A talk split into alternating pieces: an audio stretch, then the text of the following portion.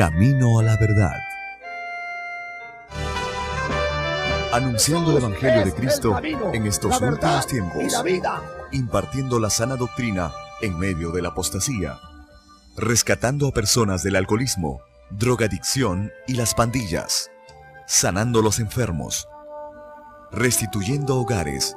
Devolviendo la felicidad a miles de familias. A través del poder de la palabra de Dios en la voz del reverendo Eugenio Macías Corbacho de la Iglesia Cristiana, Movimiento Misionero Mundial. Vuelva a sonreír y encontrar el camino a la salvación. Camino a la verdad. Segunda de Corintios, capítulo 4. Gloria al nombre de Jesús. Vamos a leer un solo versículo, verso 4.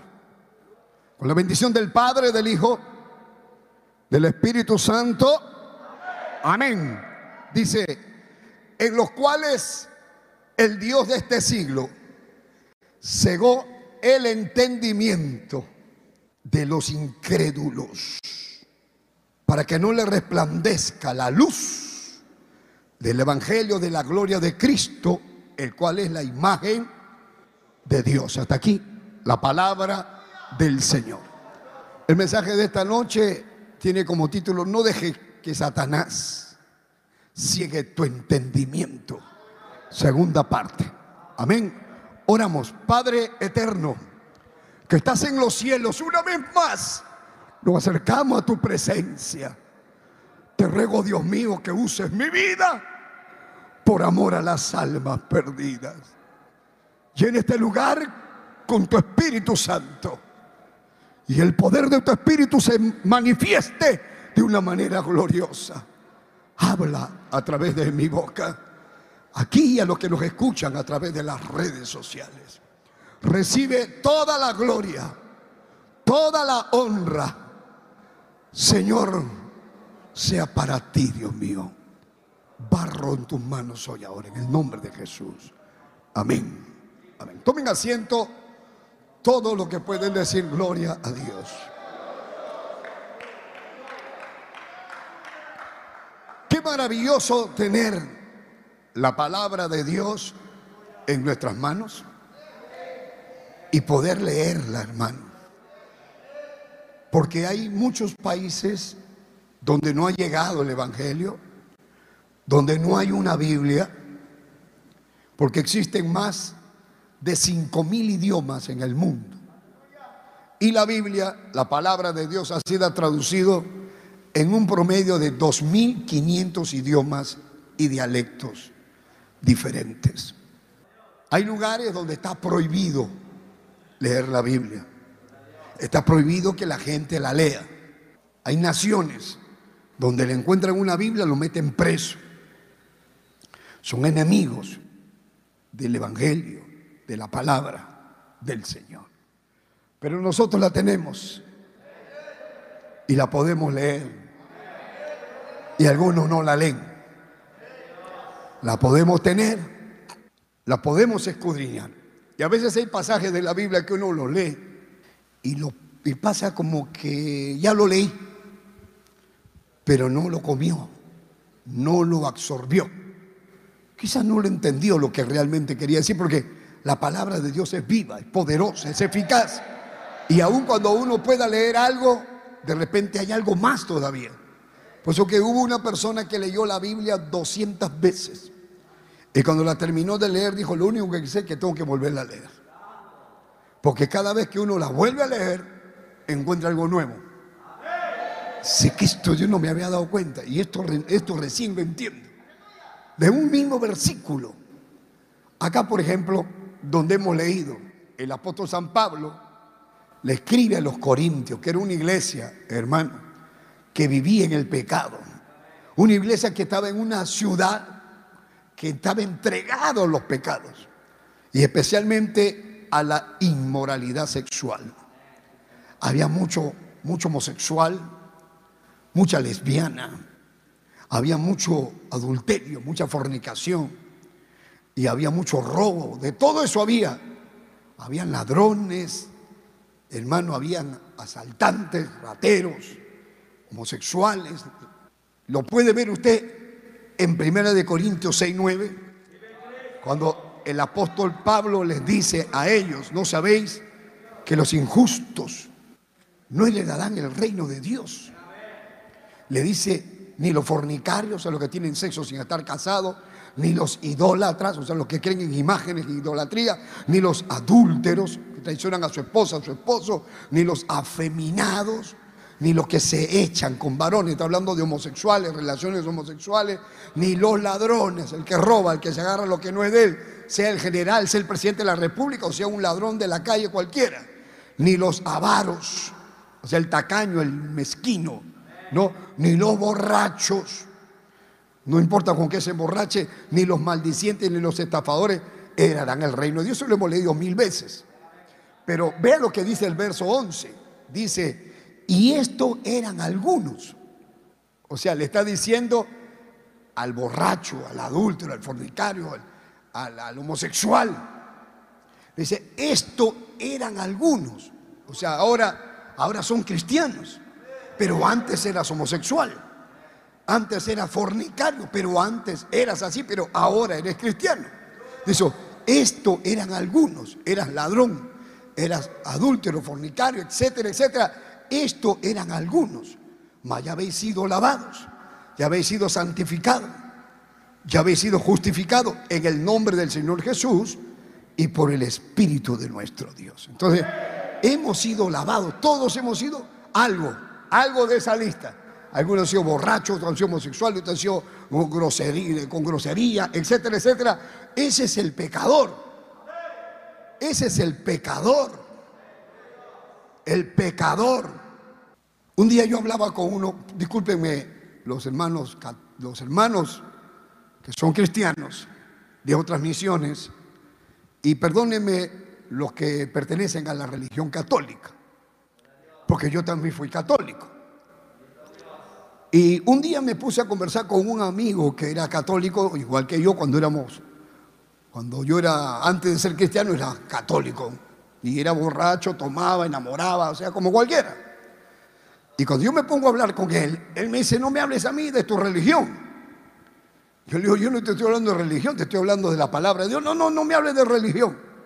Yo tengo mi religión. Entonces yo le digo a él, mire, escúchame, escúchame. Eh, eh, la Biblia habla de dos tipos de personas, el que es salvo y el que es condenado. No hay otro. Hermano, acá, acá este es así. Solamente hay dos tipos de personas en el mundo. Los salvos y los condenados. Los salvos, los que se mueren se van al cielo, y los condenados, los que se mueren se van al infierno. No hay intermedio. Pueden ser de cualquier religión o pueden ser ateos, pero solamente hay dos tipos, salvo y condenado. Yo le digo, cristiano, mundano, cristiano y pagano, cristiano y ateo, cristiano y agnóstico, pero solamente hay dos, luz, oscuridad, no hay otro camino. Entonces él me dice, yo tengo mi religión, yo también me voy al cielo. Y yo le digo, bueno, ya, bueno, escúchame bien, le digo. Si tú eres cristiano verdadero, porque yo te digo, yo soy cristiano, pero tú me has conocido, yo he sido borracho contigo, nosotros hemos tomado juntos, hemos sido mujeriegos, hemos ido a la fiesta, hemos estado en peleas, hemos hecho esto, hemos negociado, así, así, así, ya. ¿Sí o no? Ya. Pero yo ahora que soy cristiano, ya no soy borracho. Ya no soy adúltero ni pecador como antes éramos. Este que está allá es el homosexual, ahora es cristiano, ya no es homosexual. Y me dice, no, es que ese es en tu religión. Bueno, entonces yo le digo así, bueno, vamos a ver. Tú dices que eres cristiano y que te vas a ir al cielo. Sí, ya. Tú eres de la religión tradicional, católica. Ya, bueno. ¿Tú tomas? Sí. Normal, como todos, dice. Viernes, sábado. ¿Te amaneces a veces? Bueno, sí, a veces. ¿Te tienes enamorada? Ah, sí, también. ¿Fornicas con ella? Sí, también. ¿Y en tu trabajo en qué trabajas? En tal sitio. ¿Y a veces robas? Bueno, a veces una cosita, es un, puede ser. digo, ya, ¿y tú crees que si te mueres te vas al cielo? ¿Y en tu religión todos son igual que tú? Bueno, casi todos. Y si ustedes toman, fuman, bailan, y ustedes son los cristianos, entonces ¿quiénes son los mundanos?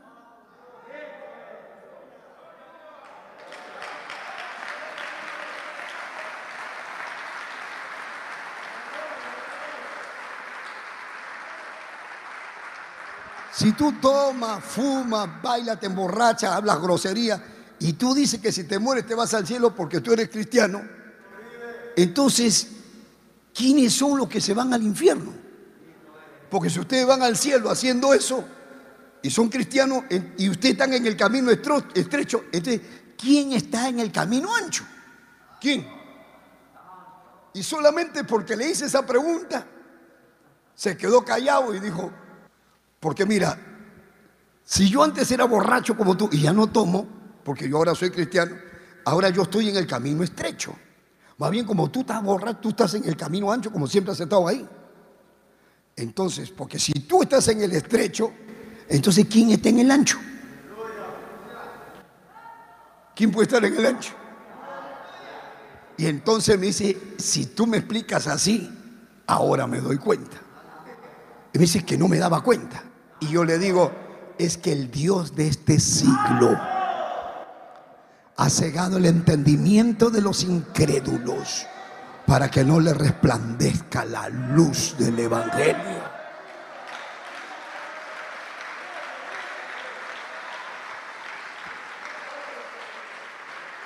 Entonces usted se da cuenta que hay personas que son sinceras, que aman a Dios, pero ellos dicen, ellos dicen, pero yo, yo tengo mi religión.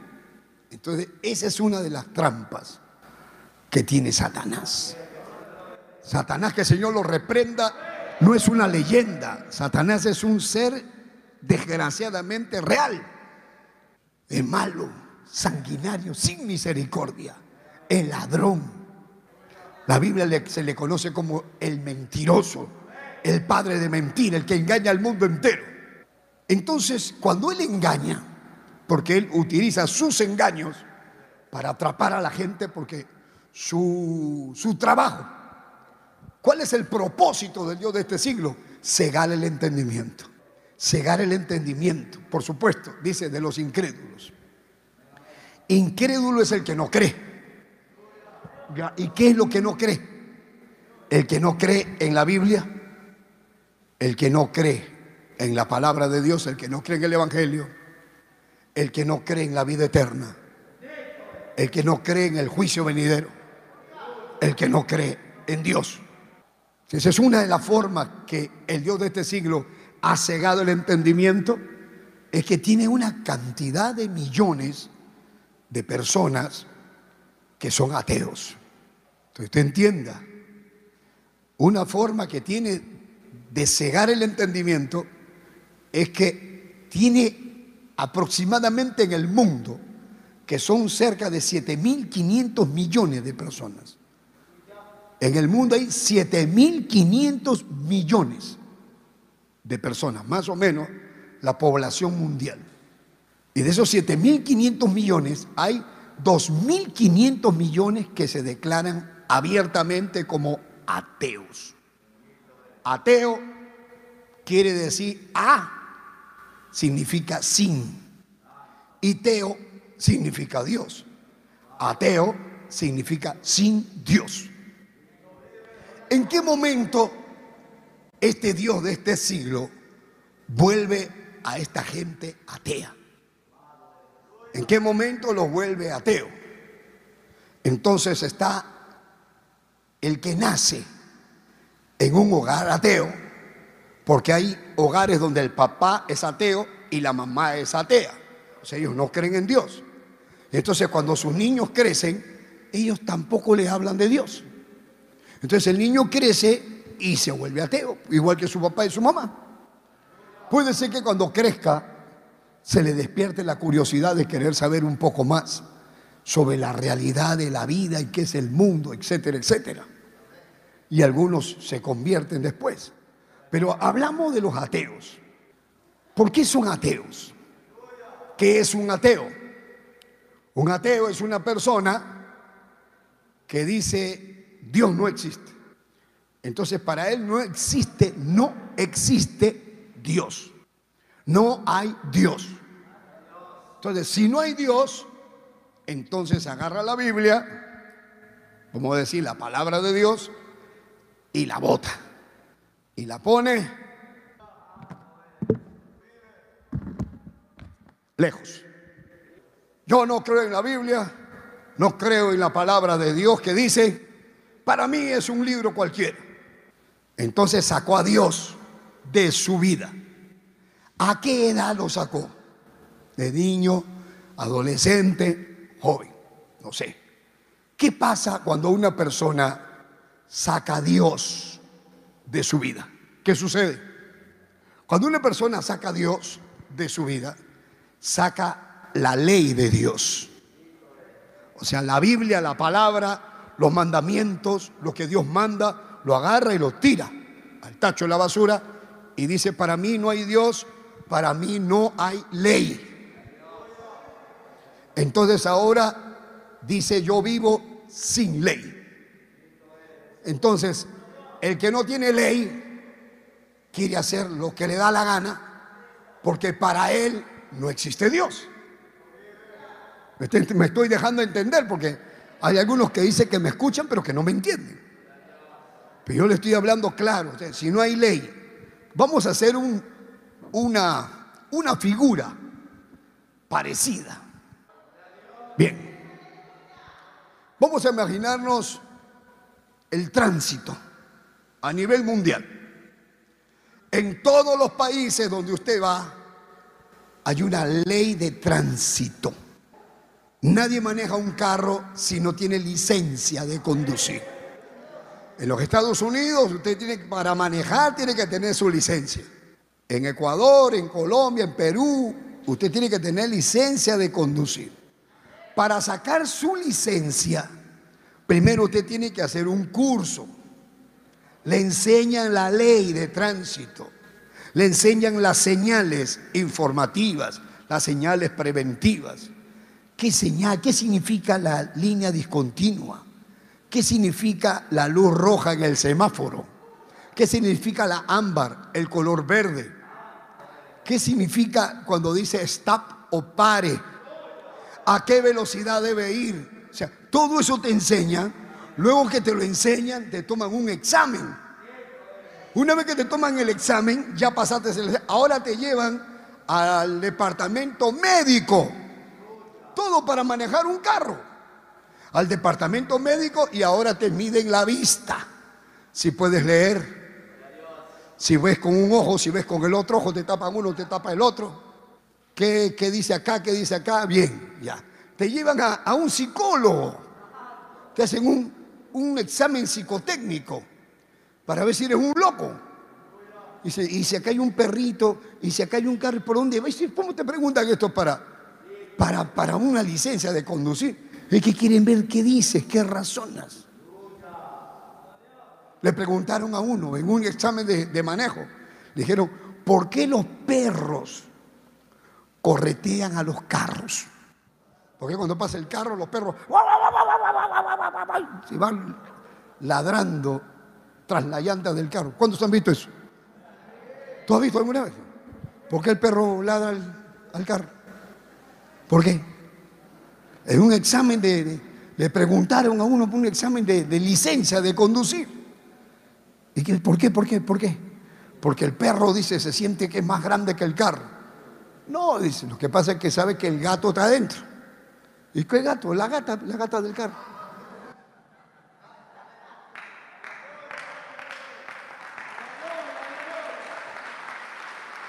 Yo no estoy haciendo chistes por si acaso.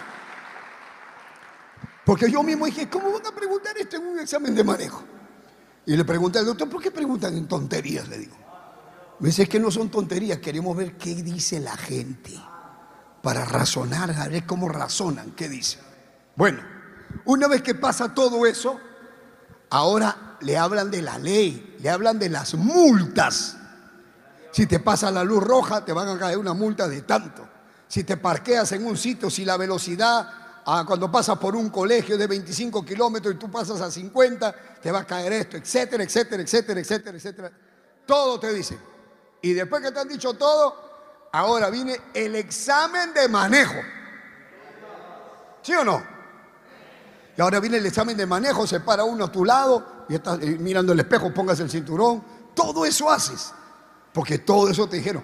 Di que se ponga el cinturón, póngase el cinturón, eh, eh, y mirando el espejo, a la derecha, de la direccional, todo eso haces. Y si de casualidad pasas el examen, ¡qué alegría! Que te van a dar la licencia para que puedas manejar. Ahora sales a manejar ya nadie te está controlando. Ahora tú avanzas y te encuentras velocidad 70 kilómetros o 70, 55 millas, como tú quieres. Te avisa. Y cuando tú miras eso, automáticamente tu cabecita mira abajo y ve cuánto está marcando, si estás en la ley o no. Y si estás en 90 y te dicen 70, tú bajas. Pero hay algunos que no les importa. Y aceleran más. Dice 70 y van a 150. Porque no les importa. Y le hacen. Y lo hacen así. Les he hecho toda esta figura. Porque no solamente están las leyes. También están los ATM. O está la policía. O están los controladores que dice, uy, ya está la policía, y bajas, el, bajas la velocidad, te haces el serio, ponte la mascarilla, ponte, el cinturón, ponte el cinturón. Y a veces los ATM están mirando los carros y como que supieran. Acuérdese, oiga, acuérdese acá. Y tú te parqueas ahí, que no, he no tengo mi licencia. He pagado la, la matrícula, no le he pagado. Sí he pagado. Esa es la revisión, no tengo la revisión. Todo eso se te viene a la cabeza solo por el carro. Y a la hora que se acerque el policía, y documentos, papeles, licencia, todo vas dando. Y el que no tiene la licencia, no tiene algo, dice, dame mi su, pa' la cola mi su, la cola mi su. Ya, es que si yo pasaba por acá, otros son más sinvergüenza. Yo soy cristiano voy a predicar la palabra. Y eres cristiano y, estás viniendo a esa velocidad. Y eres cristiano y estás así. Bueno, tienes un policía y te controlan, te ponen tus tickets, te ponen tus papeletas, su citación, etcétera. Se has hecho lo malo. Pero todo el control que hay. Ahora usted imagínese que no hubiera ley de tránsito. Quiero en este momento que usted se imagine, porque habiendo policías, habiendo ATM, habiendo semáforo, habiendo médicos, habiendo control, habiendo todo lo que hay, mire la cantidad de accidentes que hay. Mire la cantidad de gente que muere todos los días. Mire la cantidad de personas que chocan, que se estrellan en la carretera con camiones, con una cosa y con la otra. Es una tristeza que se viene el carro abajo porque excesiva velocidad y mató a toda la familia con toda y la ley que le enseñaron, con todo lo que le hablaron, y se desbarrancan y se mueren. Ahora yo quiero que ustedes saquen en su mente todas las leyes que hay de tránsito. Vamos a imaginarnos que a partir de este momento ya no hay ni un semáforo en la ciudad y no existe la ley. Puedes ir a la velocidad que quieras, en la dirección que quieras. Acá te molesta porque tienes que doblar para allá y no para acá. Ahora dobla como te da la gana. Parquéate arriba de la acera si quieres. Y corre y maneja borracho y haz lo que te dé la gana. ¿Qué pasaría con el Ecuador? ¿Qué pasaría? Y si todo eso fuera a nivel mundial, ¿qué pasaría en Estados Unidos y en Perú? Si ya no habría, puedes correr a 100, 150 kilómetros por hora y manejar borracho. ¿Ah? Y que no te digan nada. Y subas y bajas y haces lo que quieres. Entonces yo le hago una pregunta. ¿qué pasaría? ¿Cuántos muertos más habrían? Porque eso no sería nada bueno, eso sería peor. Y usted se da cuenta que para todo hay ley, para el tránsito hay ley. Me quiero casar. Muy bien, saca tu partida de nacimiento, saca tus papeles, tienes que ir al, registro civil, tienes que sacar el edicto. Hay una aquí en la cantidad de cosas. Si quieres casarte, si no, ya sabes. A donde te metas. Quiero entrar al ejército, quiero entrar a la policía. Ya tienes que postular, tienes que, o sea, todo tiene un reglamento. Te metes a tu casa y en la casa el papá dice, aquí mando yo. Acá no se llega a la hora que se da la gana, acá no a venir borracho, no me están poniendo música mundana, acá, porque a donde te metas hay ley.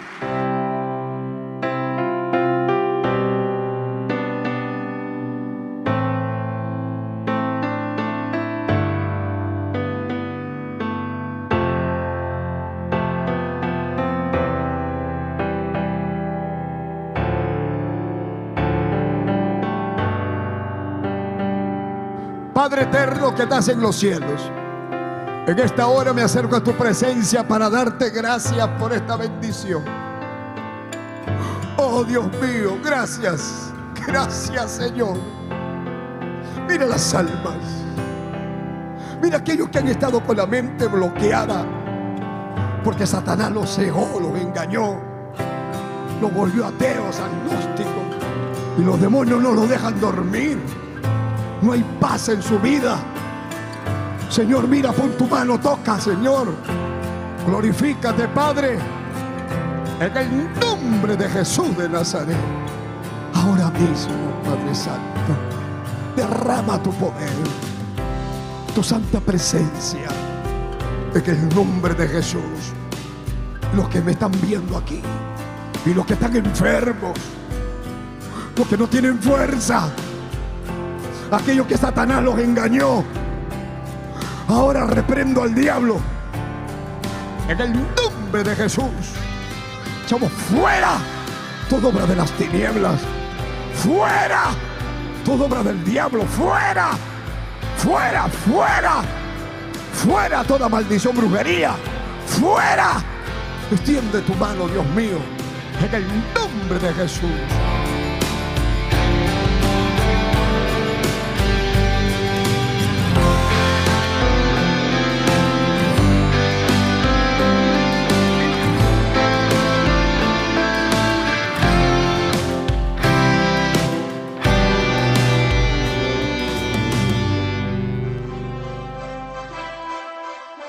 Esperando que el mensaje de Dios haya sido de bendición a su vida, usted queda cordialmente invitado a nuestros cultos. Visite la iglesia del Movimiento Misionero Mundial. Si no está establecido en su país o ciudad, visite una iglesia donde le prediquen la sana doctrina. Vuélvanos a sintonizar por esta misma emisora y a esta misma hora. En Camino a la Verdad. Hasta entonces.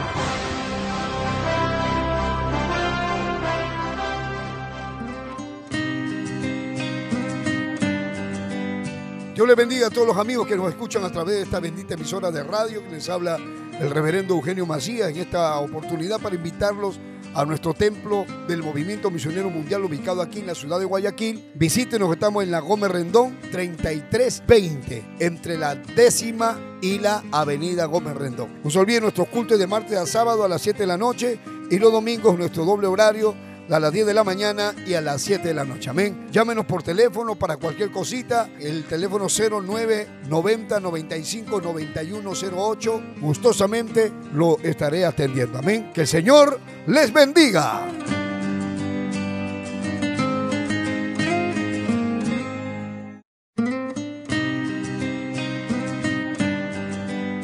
Dios le bendiga a todos los amigos que nos escuchan a través de esta bendita emisora de radio. Que les habla el reverendo Eugenio Macías en esta oportunidad para invitarlos a nuestro templo del Movimiento Misionero Mundial ubicado aquí en la ciudad de Guayaquil. Visítenos, estamos en la Gómez Rendón 3320, entre la décima y la avenida Gómez Rendón. No se olviden nuestros cultos de martes a sábado a las 7 de la noche y los domingos nuestro doble horario a las 10 de la mañana y a las 7 de la noche. Amén. Llámenos por teléfono para cualquier cosita. El teléfono 0990 95 9108. Gustosamente lo estaré atendiendo. Amén. Que el Señor les bendiga.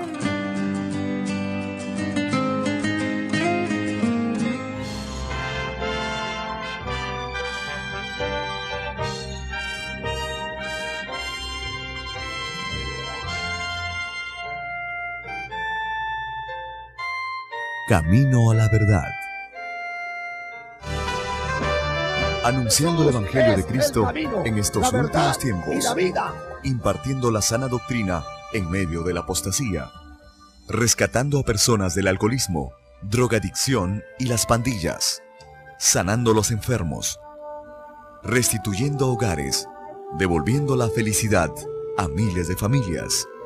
A través del poder de la palabra de Dios en la voz del reverendo Eugenio Macías Corbacho de la Iglesia Cristiana, Movimiento Misionero Mundial. Vuelva a sonreír y encontrar el camino a la salvación. Camino a la verdad. Si te vas a un colegio, en el colegio hay un director, te enseñan a respetar a las autoridades, te enseñan a respetar a los profesores. O sea, el alumno no hace lo que le da la gana. Ahora si van con uniforme, con guantes, no sé cómo será ahora que ya ni van al colegio. Ahora todo es por, por Zoom. Y qué pena con esos que tienen siete hijos. Necesitan siete celulares para siete hijos. Siete hijos con un solo celular, un ojo para cada uno. Así están ahora, están sufriendo. Pero lo que les quiero decir, lo que quiero que entiendan, es que todo tiene leyes. Todo. En donde te metas hay leyes. Donde te metas. Aún la medicina cuando la compras tiene caducidad. Para esto, si la tomas mal te va a pasar esto, si no lo otro. Todo es igual. Entonces, imagínense, todo tiene una ley. Todo a nivel mundial. Usted pasa de un país a otro, te piden documentos, te piden pasaportes, vas a sacar tus documentos, te piden antecedentes policiales, te piden quién eres, todo lo que hay. Ahora imagínense, usted que es tan, tan inteligente para todo, ¿cómo se le ocurre decir para mí no hay Dios?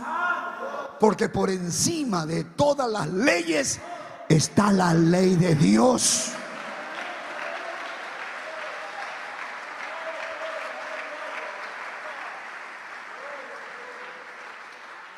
Entonces mire usted, por ejemplo, ¿qué pasa cuando una persona saca a Dios de su vida? Lo dice el Salmo 14. ¿Qué dice el Salmo 14? Léelo pues, hermano, primero. Dice el Salmo 14. El que le encuentra, diga amén. Ya. Dice, el necio en su corazón no hay Dios. Y el sinónimo de necio es idiota, para el que no sabe. Disculpen los inteligentes. ¿ah? Pero el que no, no entiende la palabra necio, necio significa, viene de necedad. Y necedad significa imbecilidad. Bien educado me he vuelto. ya para que sepas qué cosa es el la imbecilidad. ¿De quién viene? ¿De quién viene? Qué inteligencia. Oye, tú, puedes trabajar en la NASA. Este, ¿ah? La imbecilidad viene de la necedad y de ahí viene la palabra necio. O sea, necio es lo mismo que tonto, que idiota, que tarado, que nesciencia, huequez, o sea que tiene un hueco en el cerebro, que no tiene cerebro, que hay que ser un sil, no se escuchó bien, ¿no? Hay que ser un, sil, el que dice que no existe Dios. Pero entonces cuando saca a Dios de su vida, dice, dice el necio en su corazón, no hay Dios.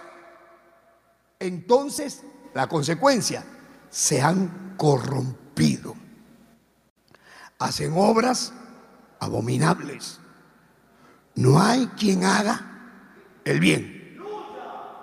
quiere decir que sacan a Dios para hacer lo que les da la gana.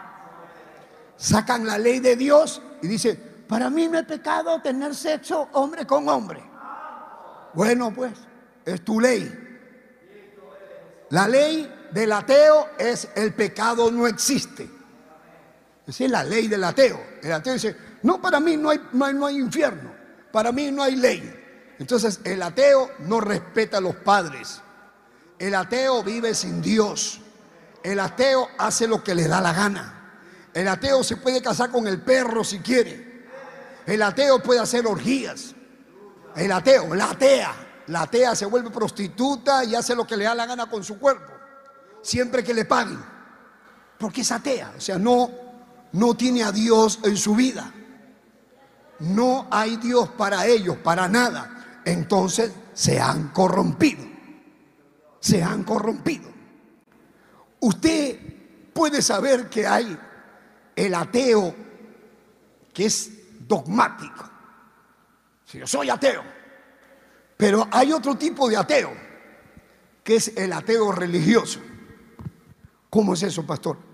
Hay algunos que dicen, yo sí creo en Dios, pero vives igual que el ateo. O sea, dice, yo creo en Dios, pero igualito haces lo que te da la gana. No respetas a nadie. Vives como te da la gana. Tú no tienes ley. Vives sin ley.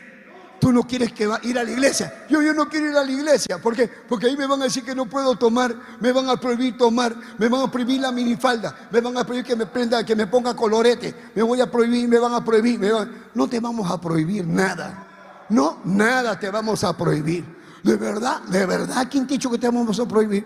A mí me han dicho que si voy a la iglesia me van a prohibir que no puedo tomar mi cervecita, que no puedo bailar mi reggaetón, que no puedo hacer. No te vamos a prohibir nada.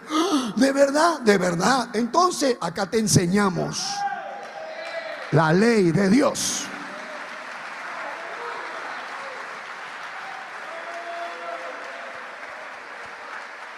Acá te enseñamos la ley. Es como que el que está sacando su licencia de conducir, ahí le enseñan y le dice, en la luz roja, para. Cuando vea la luz roja, está la luz verde, ¡pum! Se pone ámbar, ya anda frenando. Ya frena, frena, frena, frena. No te han dicho que aceleres más. Te han dicho que frene. ¿Estás escuchando? Porque hay algunos que cuando cambia amarillo ya quieren pasar y cuando llega pasan ya, ya están en rojo. Por eso, cuando te pasa la luz roja, después vas a apagar allá y te sale, usted tiene cinco citaciones. ¿Cómo? ¿Qué, qué, yo, qué, cuándo? ¿En qué momento?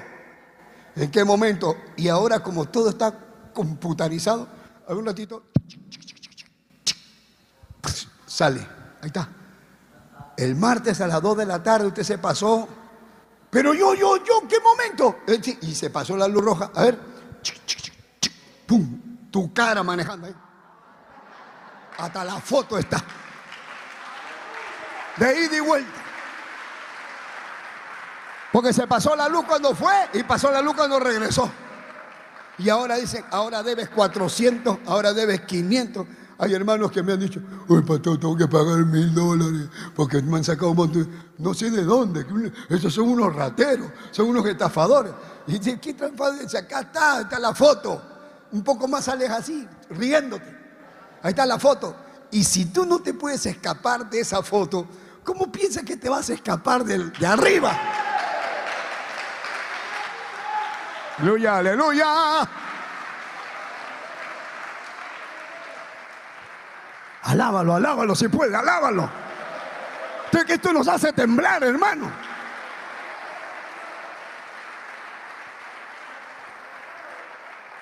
usted tiene que darse cuenta, hermano, que le han avisado que no se pase la luz. Ya le dijeron, ahora te soltaron. Ahora usted está manejando, puede ser las 12 de la noche, las 11, no hay ni un carro, pero en la luz roja tienes que parar. No te han dicho, y si no hay carro pasa. Nadie te dijo eso. A ti te dijeron, en la luz roja, para. ¿Qué entendiste? En la luz roja, para. Para. Cuando sale la ámbar, estás en verde. y estás manejando y sale la María, la luz amarilla te está avisando, ya, ya anda frenando, anda frenando, anda frenando, ya para, para, para, para, como que fuera roja. Y ya, ya en la roja ya paraste. ¿Y qué pasa si me pasa la luz roja? Chocas, ocasionas un accidente y luego te quitan el carro y te viene el problema que te viene. ¿Y por qué? Porque no hiciste caso a lo que te dijeron. Es lo mismo cuando usted viene acá a la iglesia, acá se le enseña que la Biblia dice que los borrachos no entran al reino de los cielos. ¿Ya? Nadie va a ir a tu casa a, romper, a romperte las botellas de cerveza. No, nadie va a ir a tu casa a hacer eso. Eso lo haces tú. Acá se te enseña. Los borrachos no entran al reino de los cielos. Ya te dijimos. Y ahora tú dices, pero yo tengo mi whisky. Tengo mi whisky, tengo mi salta para atrás. Tengo mi. ¿Cómo es que tomabas tú? Este? Yo rojo. Tú no tomabas ni el negro ni el verde, hijo. Johnny, el Johnny Walker, whisky, whisky, whisky. Oye, varón, tú tomabas esa agua, esa agua de. ¿Qué tomabas tú? Tú sí tomabas este querosene. ¿Con qué tomabas tú? Bucana. ¿Ves? Y Nico ni hablar porque hasta borracho se muere. Eso es lo que les quiero decir que acá usted escucha la palabra y usted la escucha y usted tiene que tomar decisiones. Nadie te va a seguir hasta tu casa porque tú sabes que tienes cerveza guardada. Si tengo 50 cajas, ya rómpelas y tira los orines del diablo al water, al toilet. ¿Cómo quiere que le diga? Toilet. Lo, destapa con espuma, con todo. Jala la palanca. Que se vayan los orines del diablo por ahí. Porque el cristiano ya le agarra asco al trago.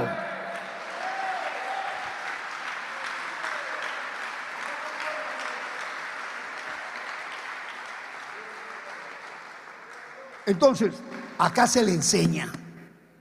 Acá se le enseña a la mujer a vestirse con pudor y con modestia. Ya se te dijo, tú no puedes andar con minifalda, ni con falda apretada, ni con, con, pantalones apretados, ni con la boca pintada. Porque acá se te enseña que tienes que entrar al cielo en santidad. Entonces, acá en la iglesia se le enseña cómo debe tratar a la esposa, cómo debe tratar al esposo. Acá se le enseña la palabra, que no debe ser adúltero, que no debe tener, no ser fornicario, que está soltera, no puedes ir a un hotel con tu enamorado, ni puedes estarte mandando fotos desnudas con el celular. Ni a ver, a ver, a un ratito, a ver, para mirarte un ratito, a ver un poquito nomás. Es que yo eso, a ver, a ver, a ver. No, pero, pero ahorita, ahorita, pues, un ratito nomás, abre, abre, abre, abre, abre. Y comienzan a abrirse, pero un pedacito nomás. Se te, que te sale. Y cristiano haciendo eso. Cristiano buscando pornografía por internet. ¿Y qué se te dijo acá? ¿Qué se te enseñó? ¿Y qué haces? Ah, no sé, pastor, es que el Dios de este siglo ha, cegado, ha, ha cegado mi entendimiento. Entonces, cuando una persona se vuelve atea, o es ateo, se declara ateo, es porque no quiere que se le hable de Dios. Y que no, se, no quiere que le digan, la Biblia dice esto. La Biblia dice, no fornicarás, no pecarás. Para ellos, la doctrina de ellos es el pecado no existe. No es que para ellos no existe el pecado, no existe. Por eso el mundo, mire cómo está. ¿Por qué cree que el mundo está así? Porque la gente ha dejado a Dios. Porque ha dejado a Dios. Viven y conviven hasta con hijos sin estar casados. Tú que me estás viendo, ¿y tú por qué no te casas? ¿Acaso piensas dejar a la mujer que está contigo ahí? No, no, ¿y por qué no te casas? Es que lo que pasa es que yo tengo mi carro y yo tengo mi esto y después esta mujer me va a quitar mis cosas. Entonces déjala que se vaya a su casa y quédate solo con tus carros. ¿Por qué? Porque eres vivo. Te la pasas de vivo. Quieres tener el carro, quieres tener este, quieres tener mujer y quieres tener sexo y no quieres cumplir como un esposo porque no te quieres casar. Bueno, te quiero dar la noticia que si te mueres, te vas para el infierno. Hoy, entonces me voy a la, a la otra iglesia, a donde te vayas te escrito lo mismo. Porque no puedes irte a un, tendrías que irte a otro planeta. Dios le bendiga a todos los amigos que nos escuchan a través de esta bendita emisora de radio que les habla el reverendo Eugenio Macías en esta oportunidad para invitarlos a nuestro templo del Movimiento Misionero Mundial ubicado aquí en la ciudad de Guayaquil. Visítenos, estamos en la Gómez Rendón 3320, entre la décima y la avenida Gómez Rendón. No se olviden nuestros cultos de martes a sábado a las 7 de la noche y los domingos nuestro doble horario a las 10 de la mañana y a las 7 de la noche. Amén. Llámenos por teléfono para cualquier cosita. El teléfono 09 90 95 9108. Gustosamente lo estaré atendiendo. Amén. Que el Señor les bendiga.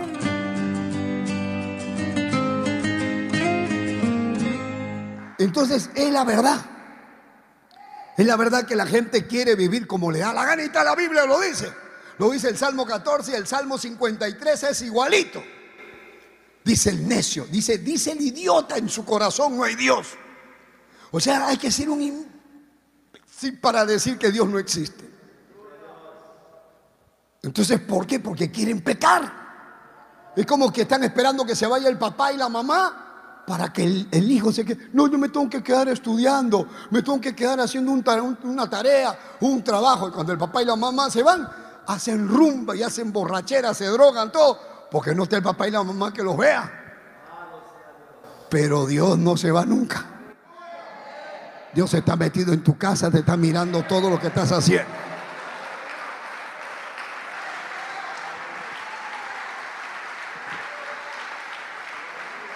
¿Usted sabe cuántos ateos se mueren todos los días? Todos los días esos ateos se mueren. Pero Dios aún a los ateos, Dios los quiere salvar. Ahora hay algunos que se han vuelto ateos. ¿Por qué se han vuelto ateos? Porque han dicho yo no creo que exista Dios. ¿Por qué? Porque algo les pasó. Entonces cuando quieren culpar a Dios de algo, dice, es que una mujer, por ejemplo, yo atendí a una mujer que era atea. Porque estos, estos ateos, también a veces hay grupos que se juntan y forman grupos de guerrilla, quieren formar revolución. Entonces son ateos, pero también hay literatura atea. Está los siete ensayos de Carlos Mariátegui, está Marx, está Engel, etcétera, etcétera. Entonces, casi todos los marxistas han leído pura literatura que habla contra Dios. Y ahí está Carlos Marx y todas sus tonterías, porque no son teorías, son tonterías. Pero como la gente no quiere aceptar a Dios, no, no es que yo, yo creo en lo que dice Carlos Marx. Y no tienen fundamento. cuando a mí me dicen, yo soy ateo, me dicen a mi pastor, es que lo que pasa es que yo soy ateo. Yo inmediatamente le digo, ¿usted es ateo inteligente o ateo burro?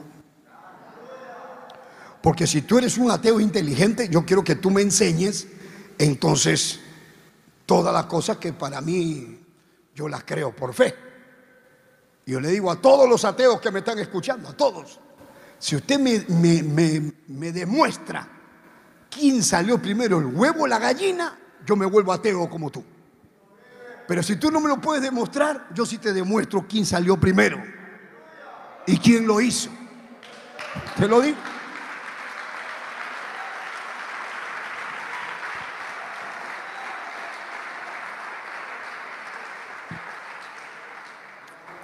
Decía al ateo, pero ¿quién salió primero?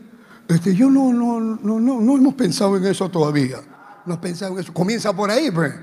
Porque esos son testimonios que hablan de la existencia de una mente inteligente detrás de toda esta grande creación. Y ese Dios extraordinario que se revela a través de todas las cosas creadas ha dejado su palabra para que la gente la obedezca, para que la gente la crea, la viva. Entonces hay algunos que son ateos como esa mujer que les digo. Una mujer guerrillera. Estás acá, estás pensando en otra cosa. Algunos guerrilleros. Esta guerrillera me decía, una terrorista que yo hablé con ella, me dijo, mire pastor, usted me quiere hablar de Dios. Y yo le digo, para mí no existe Dios. Yo le digo, ¿y por qué no existe Dios para ti? Ella me dice, porque a mí me violaban cuando yo tenía seis años, cinco años, seis años. Alábalo.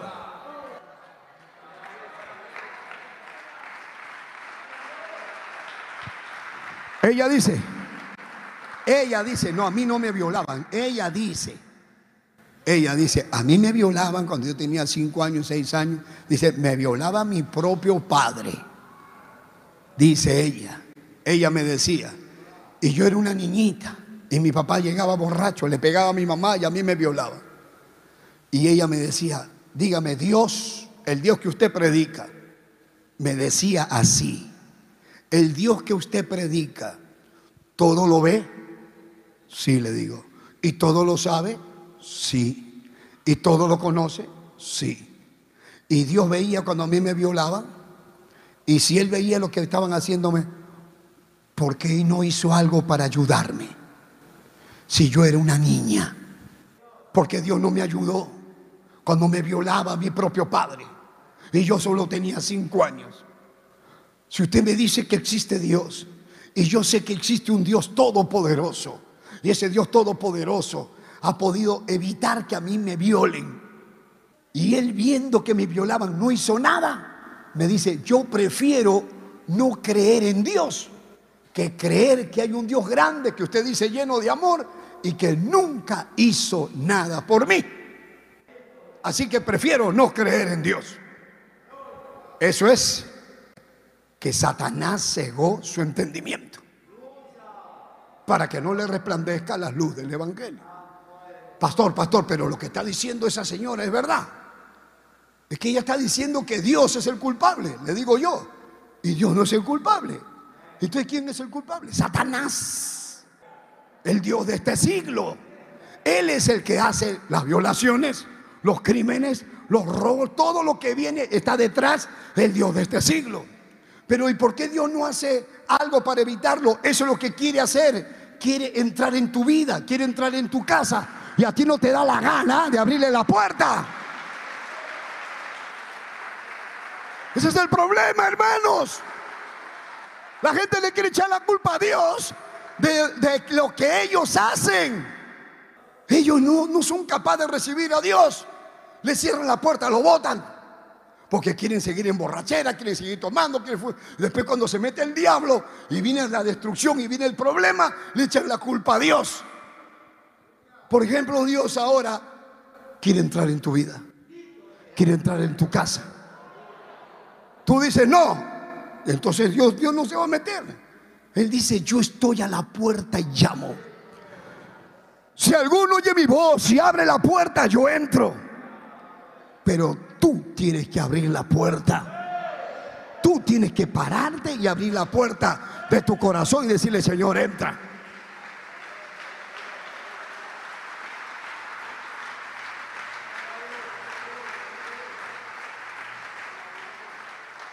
¿Me estás escuchando? Pero dice, no, no, yo no quiero ahorita, no quiero. Ya, se va. Pasan dos, tres, cuatro, cinco meses. Ahora viene con SIDA. Infectado con VIH. ¿y por qué Dios no me cuidó? Porque Dios te quiso cuidar cuando te llamó. Cuando te dijo que vengas. ¿Cuánta gente se está muriendo ahora? ¿Y por qué? Porque no quisieron ser cristianos. No quisieron arrepentirse. No, pastor, pero mi mamá era cristiana y, se murió. Mi mamá también era cristiana y se murió.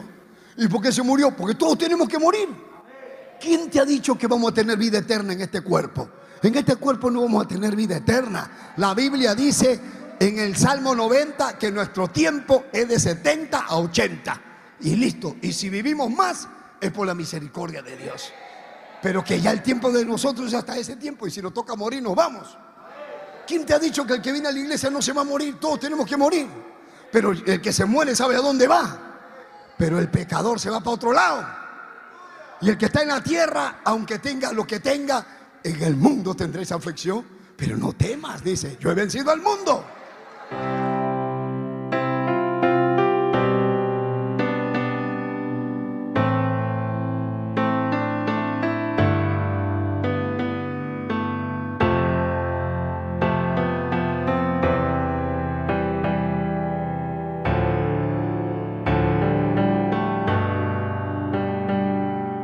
Padre eterno que estás en los cielos. En esta hora me acerco a tu presencia para darte gracias por esta bendición. Oh Dios mío, gracias. Gracias Señor. Mira las almas. Mira aquellos que han estado con la mente bloqueada. Porque Satanás los cegó, los engañó. Los volvió ateos, agnósticos. Y los demonios no los dejan dormir no hay paz en su vida. Señor, mira, pon tu mano, toca, Señor. Glorifícate, Padre, en el nombre de Jesús de Nazaret. Ahora mismo, Padre Santo, derrama tu poder, tu santa presencia, en el nombre de Jesús.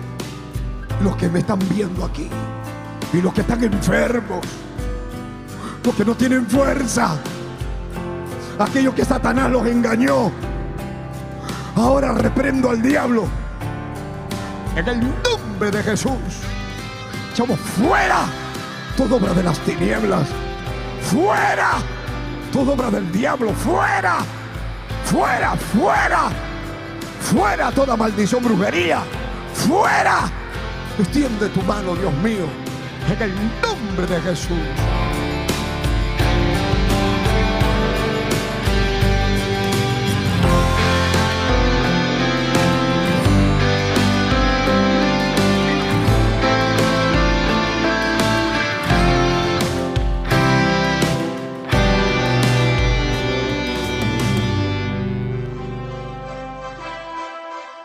Esperando que el mensaje de Dios haya sido de bendición a su vida, usted queda cordialmente invitado a nuestros cultos.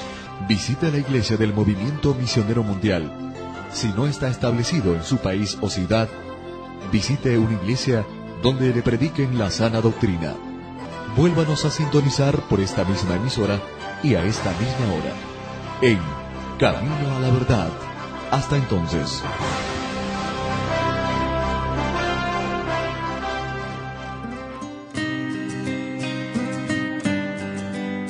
Dios le bendiga a todos los amigos que nos escuchan a través de esta bendita emisora de radio que les habla el reverendo Eugenio Macías en esta oportunidad para invitarlos a nuestro templo del Movimiento Misionero Mundial ubicado aquí en la ciudad de Guayaquil. Visítenos, estamos en la Gómez Rendón 3320, entre la décima y la avenida Gómez Rendón. No se olviden nuestros cultos de martes a sábado a las 7 de la noche y los domingos nuestro doble horario a las 10 de la mañana y a las 7 de la noche. Amén. Llámenos por teléfono para cualquier cosita. El teléfono 09 90 95 91 08. Gustosamente lo estaré atendiendo. Amén. Que el Señor les bendiga.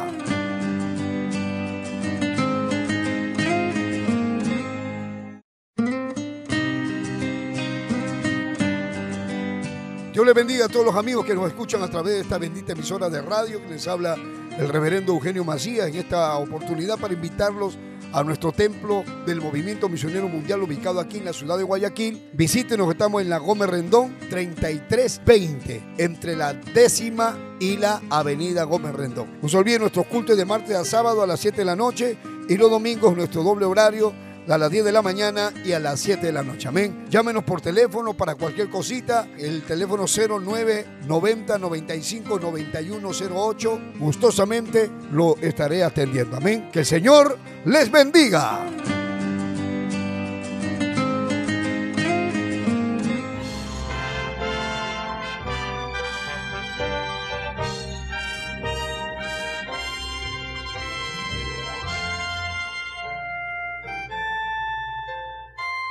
Camino a la verdad. Anunciando el Evangelio de Cristo en estos últimos tiempos. Impartiendo la sana doctrina en medio de la apostasía. Rescatando a personas del alcoholismo, drogadicción y las pandillas. Sanando los enfermos. Restituyendo hogares. Devolviendo la felicidad a miles de familias. A través del poder de la palabra de Dios en la voz del reverendo Eugenio Macías Corbacho de la Iglesia Cristiana Movimiento Misionero Mundial. Vuelva a sonreír y encontrar el camino a la salvación. Camino a la verdad.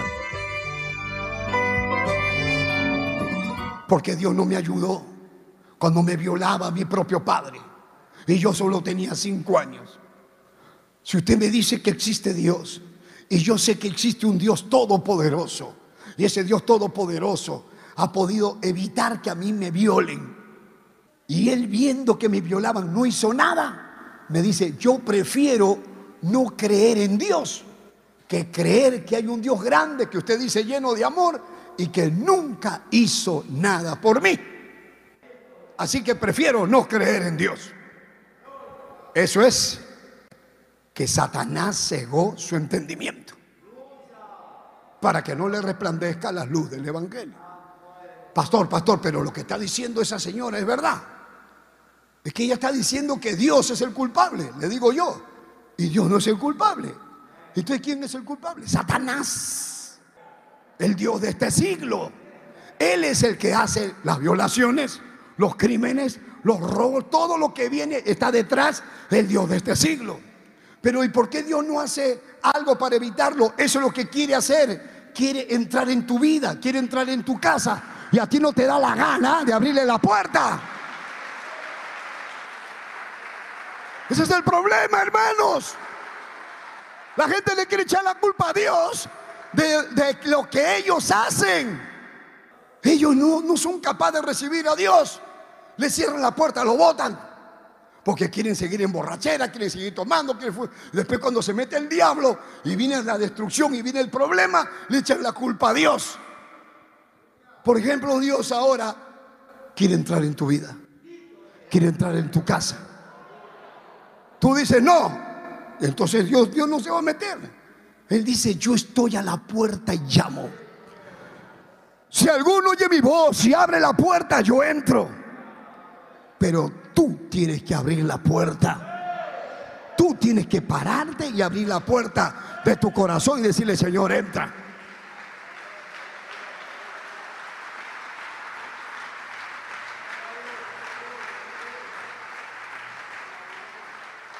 ¿Me estás escuchando? Pero dice, no, no, yo no quiero ahorita, no quiero. Ya, se va. Pasan dos, tres, cuatro, cinco meses. Ahora viene con SIDA. Infectado con VIH. Pastor, ¿y por qué Dios no me cuidó? Porque Dios te quiso cuidar cuando te llamó. Cuando te dijo que vengas. ¿Cuánta gente se está muriendo ahora? ¿Y por qué? Porque no quisieron ser cristianos. No quisieron arrepentirse. No, pastor, pero mi mamá era cristiana y, se murió. Mi mamá también era cristiana y se murió. ¿Y por qué se murió? Porque todos tenemos que morir. ¿Quién te ha dicho que vamos a tener vida eterna en este cuerpo? En este cuerpo no vamos a tener vida eterna. La Biblia dice en el Salmo 90 que nuestro tiempo es de 70 a 80. Y listo. Y si vivimos más, es por la misericordia de Dios. Pero que ya el tiempo de nosotros es hasta ese tiempo. Y si nos toca morir, nos vamos. ¿Quién te ha dicho que el que viene a la iglesia no se va a morir? Todos tenemos que morir. Pero el que se muere sabe a dónde va. Pero el pecador se va para otro lado. Y el que está en la tierra, aunque tenga lo que tenga, en el mundo tendrá esa aflicción. Pero no temas, dice, yo he vencido al mundo.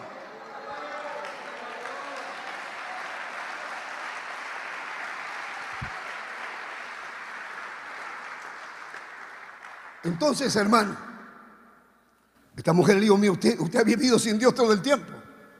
¿Y acaso eres feliz? ¿Qué es lo peor que has hecho? ¿Sabes lo que hizo esta mujer? Siendo terrorista, siendo guerrillera, lo fue a buscar a su padre en la selva de allá, de Perú. Y lo encontró. Ella tenía ese odio metido acá. Y cuando lo encontró le dijo, desgraciado, tú no eres mi padre por todo lo que me has hecho. ¿Acaso no me acuerdo? Lo amarró a su propio padre, le metió un galón de gasolina en la cabeza y lo prendió vivo. Y entonces uno, se entera. ¿Y cómo murió ese hombre quemado? ¿Y cómo murió eso? Y nadie sabe lo que hizo. Hubo una mujer, unos niños.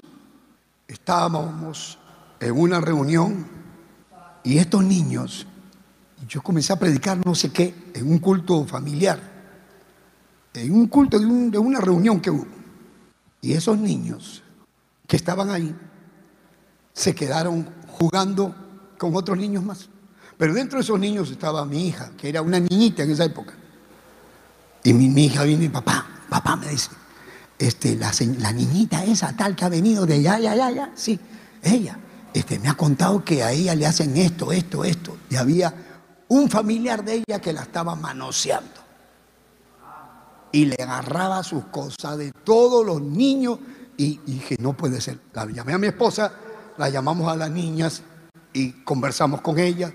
Cuenta, mi hijita, te queremos ayudar. Y la niña nos contó cómo era que ese señor que era su abuelito, la tocaba, la manoseaba, porque se quedaba cuidando a esas niñas y le daba hasta dinero. La manoseaba y le ponía un billete encima. Era el abuelo. Y ellas eran las niñas, las nietitas. Y fíjese, hermano, al final yo me enteré, eso fue hace muchos años. Llamamos a la familia del abuelo y le dijimos, porque nosotros no podemos denunciar, como pastores, no podemos denunciar, solamente comunicamos si este es muy grave, si son cosas de niño, tenemos que llamar a la familia, a alguien que los pueda ver, porque ese, hombre seguía siendo de las suyas. Entonces le contamos, mire, esto está pasando con estos niños, ustedes tienen que denunciar a ese hombre. Y ya entregamos el caso, esa señora se puso mal, se puso a llorar, se quebró, no puede ser posible, esas niñas están inventando, porque así hablan, están inventando, él no es, no es capaz de hacer eso. Y las niñas decían, sí, a mí me ha hecho esto, me ha hecho esto, ¿y a ti qué te ha hecho? ¿Y a ti qué te ha hecho? Ya, todos sabían. El que no sabía era el violador que, que no sabía que todos sabían. Pasó un tiempo y nunca lo metieron preso, nunca lo denunciaron. Dijeron, ya tienen que cuidarse, ya no hay que dejar a las niñas ahí, porque qué pena, que, que me... es su abuelito, es su abuelito. Bueno, pasaron no sé cuánto tiempo y llegó un tiempo, hermano, de que ese hombre se metió en un problema y acabó en la cárcel. Y cuando yo me enteré que estaba en la cárcel, como yo estaba yendo a predicar a la cárcel, me dijeron, ¿sabe quién está preso? Tal persona. Ah, no te creo. Sí, porque lo han acusado de tal cosa. Y entonces yo fui a verlo. Y lo llamé. El señor tal, o busca un pastor. Y salió. Le digo, ¿usted me conoce o no? Sí, sí, he escuchado hablar de usted. Usted es el que predica, sí, sí, le digo, ¿cómo está? Le vengo, vengo para orar por ti. Y me dijo, sí, porque yo no he hecho nada, yo no he robado, yo no he hecho esto, me han acusado, yo soy inocente. Y le digo, sí, tú eres inocente de eso. Sí, puede ser, te creo. Pero tú no estás preso por eso, le digo. A ti te ha metido Dios aquí. ¿Y sabes por qué? por violar a tus nietas. Y él se quedó. ¿Cómo? Lo que oyes. Tu familia no te ha querido denunciar para meterte a la cárcel. Pero lo que no ha hecho tu familia lo ha hecho Dios. Porque esa es la justicia de Dios. Tú llegas por una cosa. Pero ahora vaya a preguntarle a ese hombre. Arrepiéntete, yo soy ateo. Ah, pues por eso mismo, por lo que eres ateo, has venido manoseando a tus nietas. Porque realmente tú nunca has sido abuelo. Porque un verdadero abuelo no hace lo que tú has haciendo con las niñas. Ese es el problema, hermano. Para eso sacan a Dios, sacan a Dios de su corazón. Yo no creo en Dios. ¿Para qué? Para manosear a las nietas, para manosear a los niños, para robar, para hacer cochinada y media, para decir que para mí Dios no existe, para decir, no, no, para mí el, infierno no existe. Tú podrás gritar que el infierno no existe, pero eso no va a desaparecer el infierno. El infierno está para gente como tú también, que no le da la gana de aceptar a Dios. Pero déjame decirte algo, si tú en esta noche te arrepientes, la sangre del Cordero de Dios que quita el pecado del mundo te puede limpiar tu más vil pecado. Alabado sea Dios. Y entonces, bueno, al final de cuentas, ese hombre se quedó ahí. Yo oré por él y tuvo que darse cuenta que era verdad. Es así, a veces gente dice, pero ¿por qué me ha pasado esto? ¿Por qué me ha pasado esto? Examínate pues, examínate. Y mira por qué.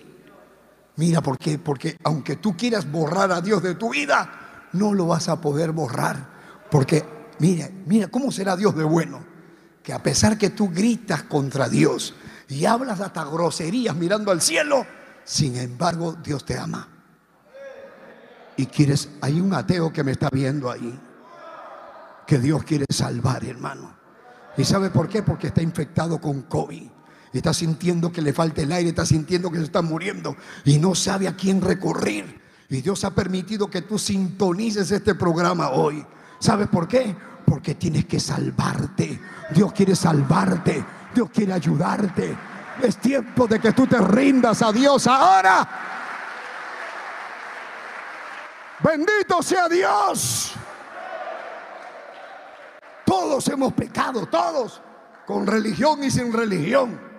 Hemos vivido con religión, pero todos hemos vivido como que Dios no existía.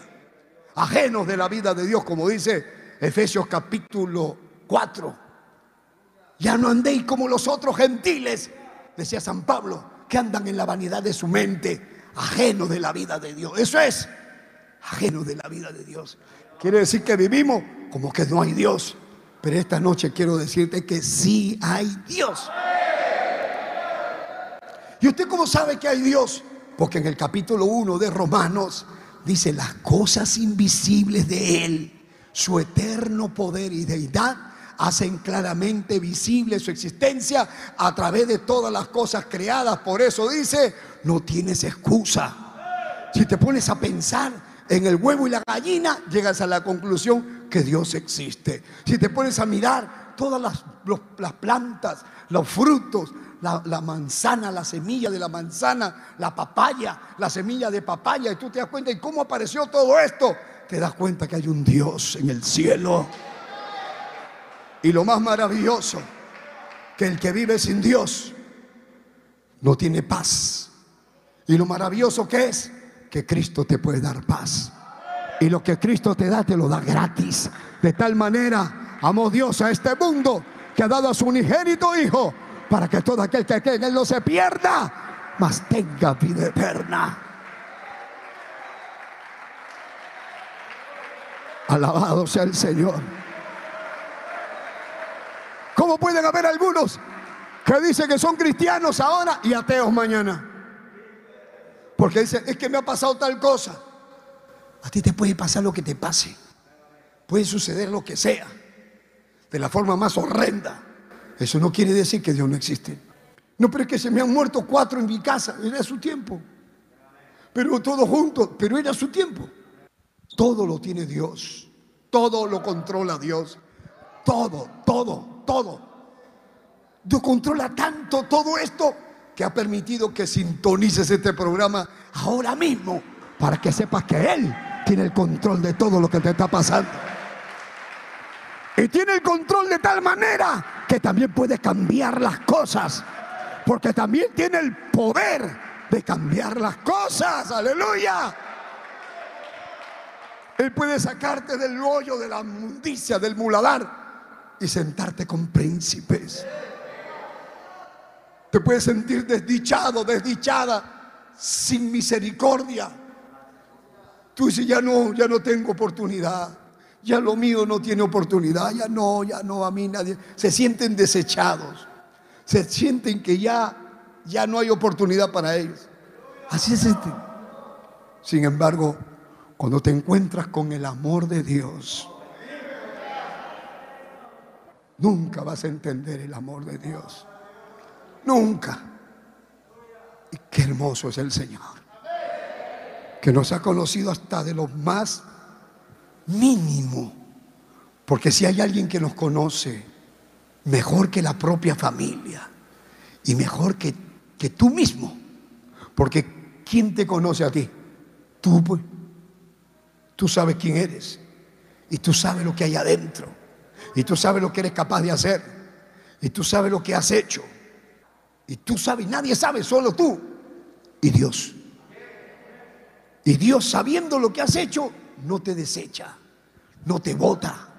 Abre sus brazos y te dice, ven, y estemos a cuentas. Si tus pecados fueran rojos como el carmesí, lo volveré blanco como la blanca lana. Basta ya de decir, yo no creo en Dios, yo no creo en Dios, basta ya. Es tiempo de acercarte a Dios. Porque lo peor que hay es la agonía de un ateo. Un ateo muere sin esperanza. Un ateo muere sin saber dónde va. Pero qué hermoso es el Evangelio. El Evangelio llega y el Evangelio da paz. Un día fui a ver a un hombre que era el jefe, la autoridad máxima del Partido Comunista más grande de ese país. Se estaba muriendo en una cama. Y un pastor me dijo, Eugenio, vamos a verlo, ese es el maestro de los ateos. Vamos, vamos. Se está muriendo, vamos, Eugenio. A mí me conocen, yo he sido amigo de ellos. Vamos, vamos, pues le digo. Y llegamos con Biblia en la mano. Y todos nos miraron. Venimos a verlo. Lo conocían a él. Nos dejaron entrar. Y había un montón de ateos y se salieron todos. Y nos quedamos con él solo en la cama. El hombre en la cama. Era un anciano. Pero un cerebro, hermano. Había escrito libros y todo. Y entonces él le comenzó a hablar a él mira que yo, tú me has conocido, que no sé qué. Acá está el pastor Eugenio que te va a decir unas palabritas. Y yo le hablé a él por la misericordia de Dios. Le conté mi testimonio. Le dije, yo también era ateo. Yo también me volví ateo, agnóstico. Yo no creía en nada por esto, por esto, por esto. Porque conocí curas homosexuales, pastores violadores, traficantes en las iglesias y yo no creía en nada. Para mí todo estaba podrido. Le conté, al final le dije, conocí al diablo antes que Dios. Y yo tuve pacto con el diablo, le dije. Y Cristo se me apareció y le conté mi testimonio. Cristo me cambió y todo. Ahora le dije, tú estás en la frontera de la vida y la muerte. Tienes cerca de 80 años y has vivido hablando contra Dios toda tu vida. Y mira cómo será bueno Dios que ha venido a buscarte ahora que te vas a ir de este mundo. Tienes una oportunidad. He venido para orar por ti. Y este hombre abre la boca y me dice, yo tengo mis creencias. Como me dijo, yo tengo mi fundamento. Como me dijo este hombre ahí en la cama? Me dijo, yo tengo, yo tengo mis creencias muy fundamentadas en lo que yo creo. Yo no creo que hay Dios. Y yo le dije, eh, eh, un ratito le digo al hermano, voy a hablarle como le tengo que hablar, ¿ya? Le dije, discúlpeme, ¿usted es idiota? Usted no se da cuenta que tú eres de carne y hueso igual que yo. Y no te das cuenta del cuerpo que tienes, que no puede ser creado sino por un creador que, que te formó Mira la inteligencia que has tenido y sin embargo te haces igual que una mosca. O sea, que yo mato esta mosca y la deshago con mi mano y tú te haces igual que la mosca. No te das cuenta que Dios quiere salvarte, estás al borde de la condenación eterna, te vas a ir al infierno por toda la eternidad. Y solamente porque quieres hacerle creer a todos tus discípulos que están afuera que tú, que tú te mueres sin creer en Dios cuando Dios te quiere salvar. Ahorita te vas a morir. Arrepiéntete ahora. Y le dijo, ya sabes, si quieres también. ¿Sabe qué cosa? Déjame orar por ti. Cierra tus ojos. Y el hombre me quedó mirando. cierra tus ojos y arrepiéntete ahorita. ¿Y sabe qué, hermano? El lateazo, el recontrateo, cerró los ojos y levantó su mano. Aleluya. Alegría! Le dije, ahora repite esta oración. Tienes que hacer esta oración, le dijo. Y, hizo la oración del arrepentimiento. Y oramos por él en el nombre de Jesús. Y yo sentí un alivio en mi alma. Y me quedó mirando. Nos miró. Que Dios te bendiga, varón. Nos vemos en el cielo. Y entonces cuando salimos dijimos, eso es la misericordia de Dios. Esa es la misericordia de Dios. Se muere alguien que ha sido malo, malo, malo, malo. Y antes de morirse se arrepiente. ¿A dónde se fue el pastor? Al cielo. Y se arrepintió, se fue al cielo. Pero ha sido una basura, ha sido esto y lo otro. Ha sido, pues. Pero para eso vino Jesucristo. Ese es el misterio de la piedad. Ese es algo que la gente no puede entender. El amor de Dios a los pecadores, hermano, al, al más vil pecador. Y lo más triste que hay, que hayan aleluyas con Biblia que viven como ateos. Póngase de pie porque ya se me fue la hora. Este mensaje continuará mañana. Sí, hoy hemos hablado de los ateos y mañana, mañana te cuento. Levanten su mano toda la iglesia y ayúdenme a orar. Quiero que toda la iglesia ore ahora. Levante su mano y quiero que se miren todos. Mírate por dentro. Mírate por dentro. Delante de Dios. Dios te conoce. Dios te ve de día, de tarde, de noche, de madrugada. Conoce tu pecado. Conoce tu desobediencia. Conoce tus secretos pero también conoce tu sufrimiento, tu soledad. Te ve llorando, te ve de rodillas, te ve cuando le hablas, cuando le cuentas tu verdad, ve tu corazón, ve que te sientes solo, que te sientes sola, que no hay nadie quien te consuele, que a veces buscas un rincón para hablar con Dios. Y usted, amigo que me está viendo, que ha vivido sin ley cuántos años, Usted que es hijo de pastor, hijo de cristianos, y cuántos años que te predican, y tú no haces caso, tú eres como ateo, teniendo la palabra. ¿Cuántas veces te han hablado y no has sido capaz de hacer caso? ¿Por qué no arregla su vida hoy? Solamente dos minutos nada más y tu vida cambia. ¿Qué tienes que hacer? Levanta tu mano y repite esta oración. Di ahí donde estás. Di Padre Santo, que estás en los cielos. En este momento me acerco a tu presencia para pedirte perdón. En el nombre de Jesús de Nazaret, te pido que limpies mi alma con la sangre que derramó Jesucristo, tu Hijo, y que me des una oportunidad yo he pecado contra ti, yo he hecho lo malo delante de tus ojos. Señor, pero al oír tu palabra, yo quiero alcanzar la salvación de mi alma. Perdóname, lávame, límpiame, santifícame. Yo abro la puerta de mi corazón para recibir a tu Hijo Jesucristo como mi Señor y como mi Salvador. Quiero que me ayudes a obedecer tu palabra. A partir de ahora, dile, quiero que tu palabra esté viva en mi corazón. De manera que pueda tener la fuerza para resistirme a no hacer lo malo. Perdóname, lávame, límpiame, santifícame. Dile a Dios lo que has hecho.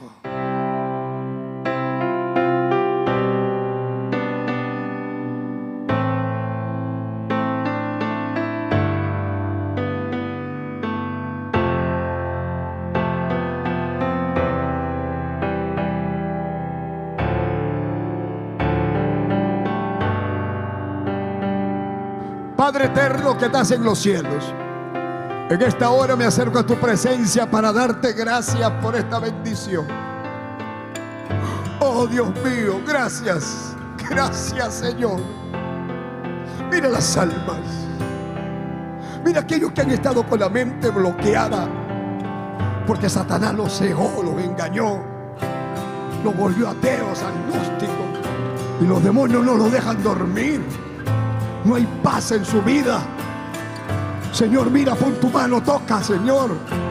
Glorifícate, Padre. En el nombre de Jesús de Nazaret. Ahora mismo, Padre Santo, derrama tu poder, tu santa presencia.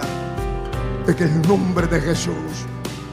Los que me están viendo aquí y los que están enfermos, los que no tienen fuerza, aquellos que Satanás los engañó Ahora reprendo al diablo. En el nombre de Jesús.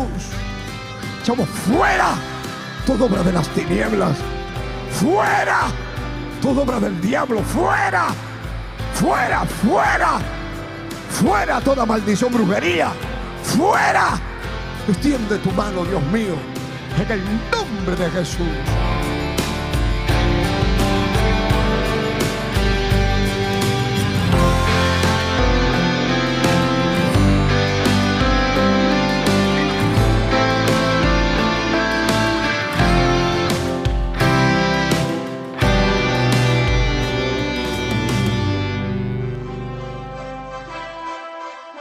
Esperando que el mensaje de Dios haya sido de bendición a su vida, usted queda cordialmente invitado a nuestros cultos. Visite la iglesia del Movimiento Misionero Mundial. Si no está establecido en su país o ciudad, visite una iglesia donde le prediquen la sana doctrina. Vuélvanos a sintonizar por esta misma emisora y a esta misma hora. En Camino a la Verdad. Hasta entonces.